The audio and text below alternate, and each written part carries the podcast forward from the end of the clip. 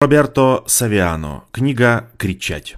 Наполовину монахиня, наполовину шлюха. Часть первая. Цензуру при сталинском режиме недвусмысленно называли культурными репрессиями. Я знаю, это звучит для вас настолько же парадоксально, насколько сегодня парадоксально звучит фраза «подавление общественных парков».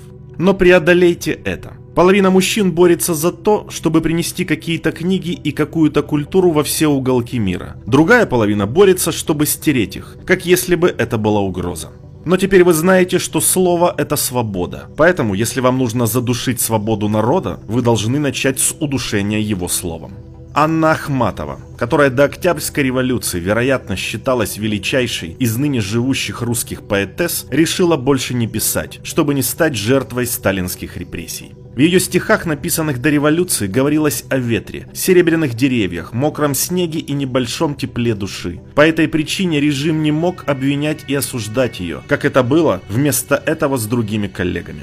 20 лет Анна ограничивалась запоминанием своих стихов. Когда кто-то попросил ее написать их, передать их чернила на бумаге, она отказалась это сделать. Напротив, она старалась никогда не писать пером на бумаге, а если и делала, то сразу же сжигала бумагу в пепельнице.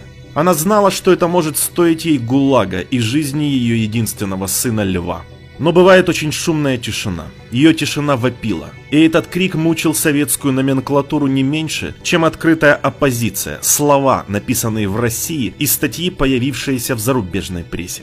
Знаете ли вы, когда вы уверены, что чьи-то глаза, несмотря на то, что ваши губы закрыты, серьезно осуждают вас? А потом, как вы это уже поняли, суды совести никогда не удовлетворяются молчанием. Они созданы специально, чтобы рентгенологически исследовать все ваши сокровенные мысли. И вы не сможете убедить их согласиться, если в глубине души вы не согласны с ними.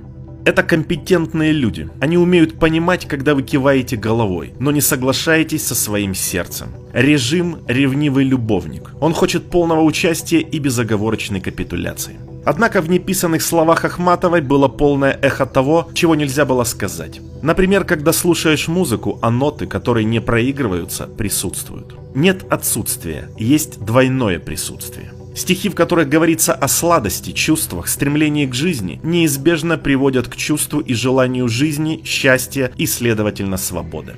Режимы знают, что только тогда, когда у вас украдут все шансы на счастье, вы смиритесь с маршем в строю.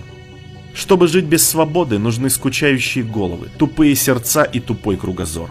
В Северной Корее, например, как вы думаете, они заставили всех этих людей маршировать на параде? Просто отключили все остальное – свободу, игры, информацию, интернет. Осталась только режимная музыка.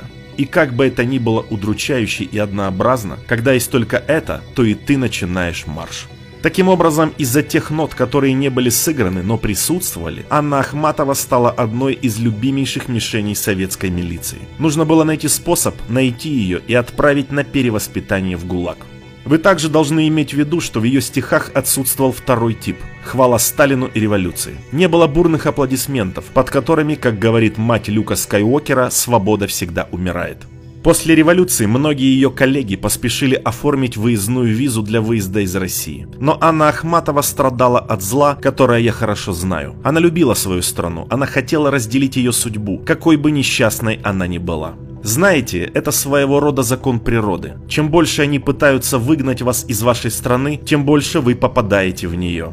Мне голос был, он звал утешно, он говорил, иди сюда, оставь свой край глухой и грешный, оставь Россию навсегда. Я кровь от рук твоих отмою, и сердца выну черный стыд. Я новым именем покрою, боль поражений и обид. Но равнодушно и спокойно руками я замкнула слух, чтобы этой речью недостойной не осквернялся скорбный дух.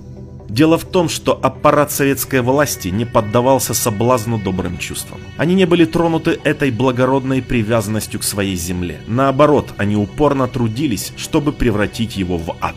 То же самое и сегодня. Если вы не согласны, если вы не принимаете линию правительства, вы становитесь врагом, предателем, иностранцем. Тогда ваша родина больше вам не принадлежит. Однако Анна Ахматова, хотя и относилась к ней как и к предательнице, всегда сохраняла гордость и покорность. Однако им удалось заставить ее забыть, что она была величайшим русским поэтом, заставляя ее постоянно опасаться за судьбу сына. Вы знаете, что для того, чтобы наказать женщину, нужно не пытать или убивать ее, а пытать ее и убить ее ребенка. Это то, что мне рассказал Марицио Престиери, правая рука Паулу Ди Лауро, босса Скампии. Однажды, чтобы наказать женщину Каморры, они убили ее сына прямо у нее на глазах. При этом с нее не упал ни один волосок. «Мы оставляем ее в живых», – прокомментировал он. «Потому что когда вы убиваете мать, выстрел в нее сделает ей только одолжение».